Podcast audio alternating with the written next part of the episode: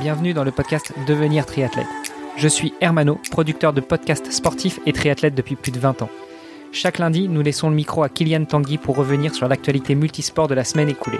Kylian produit chaque jour le podcast Sport Actu dans lequel il revient sur les résultats et faits marquants sportifs de la journée. Retrouvez-le sur Apple Podcast et sur Instagram à sport.kyliantanguy. Juste avant de vous laisser écouter cet épisode, j'ai un service à vous demander. Aidez-nous à faire grandir la communauté en partageant cet épisode et plus globalement ce podcast au plus grand nombre. Allez, assez discuté, place aux actus du moment avec Kylian Tanguy. Sport Actu, c'est l'actu sport. Chers auditeurs, je vous souhaite la bienvenue dans l'épisode du lundi 2 août du podcast Devenir triathlète.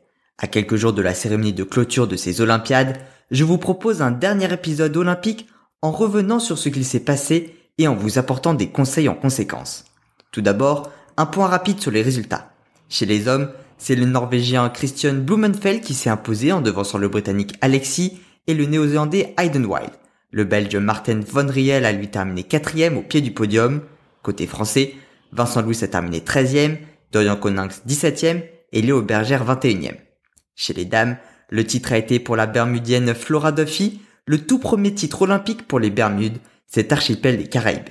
Le podium a été complété par la Britannique Georgia Taylor Brown et l'Américaine Cathy Zaferes. Léonie Pario a elle terminé cinquième, la Suissesse Nicolas Spirit, qui participait à ses troisièmes jeux, a terminé sixième et n'a pas rapporté de médaille cette année, alors qu'elle avait remporté le titre à Londres et l'argent à Rio.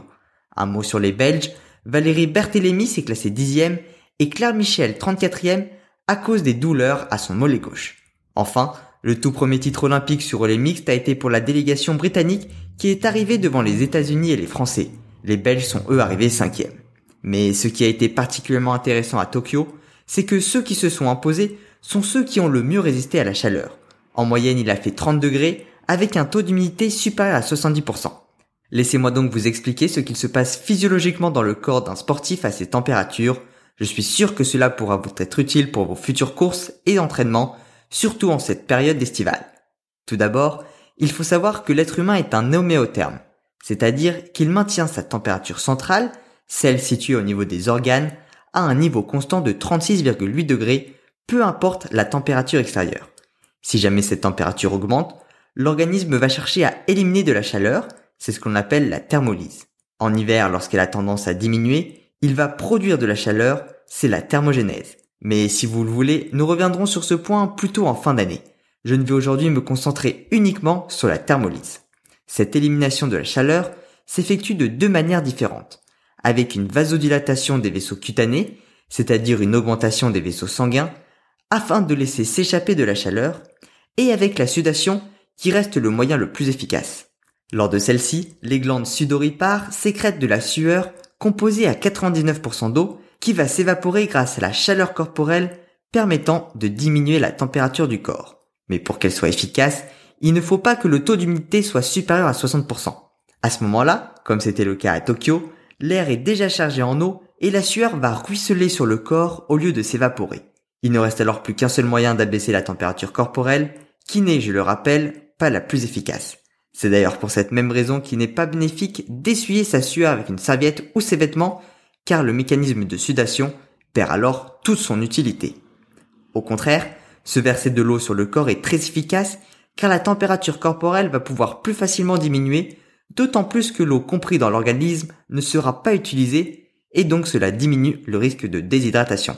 La déshydratation est un des risques de la pratique physique par température élevée, peut mener à une baisse de la performance, mais surtout peut engendrer de graves complications telles qu'une blessure, un coup de chaleur, un évanouissement et dans les cas les plus extrêmes, un arrêt cardiaque.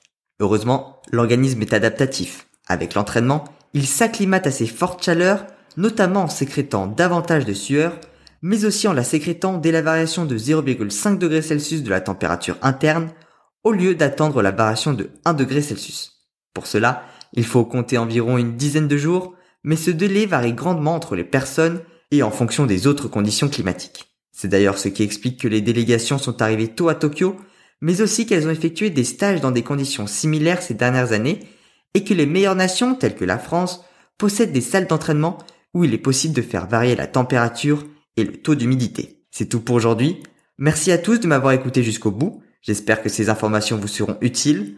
Pour ma part, je vous donne rendez-vous lundi prochain pour un nouvel épisode. Retrouvez-moi sur mes deux autres podcasts, Sport Actu pour les actualités sportives de la journée en 3 minutes et Sport Podcast, S-P-O-R-K-T plus loin podcast, sur lequel je publie des interviews avec des champions et des acteurs du sport, mais aussi des épisodes thématiques. Demain, vous avez rendez-vous avec Hermano, Olivier et un nouvel invité. Sport Actu, c'est l'actu sport. Merci d'avoir écouté cet épisode jusqu'à la fin. Si vous l'avez apprécié, venez sur le groupe Facebook pour nous laisser un commentaire et interagir avec nous. Vous nous aideriez aussi énormément en allant sur Apple Podcast pour laisser une revue 5 étoiles de préférence à ce podcast Devenir triathlète et au podcast de Kylian Tanguy Sport Actu. Allez, à demain pour lancer la thématique de la semaine.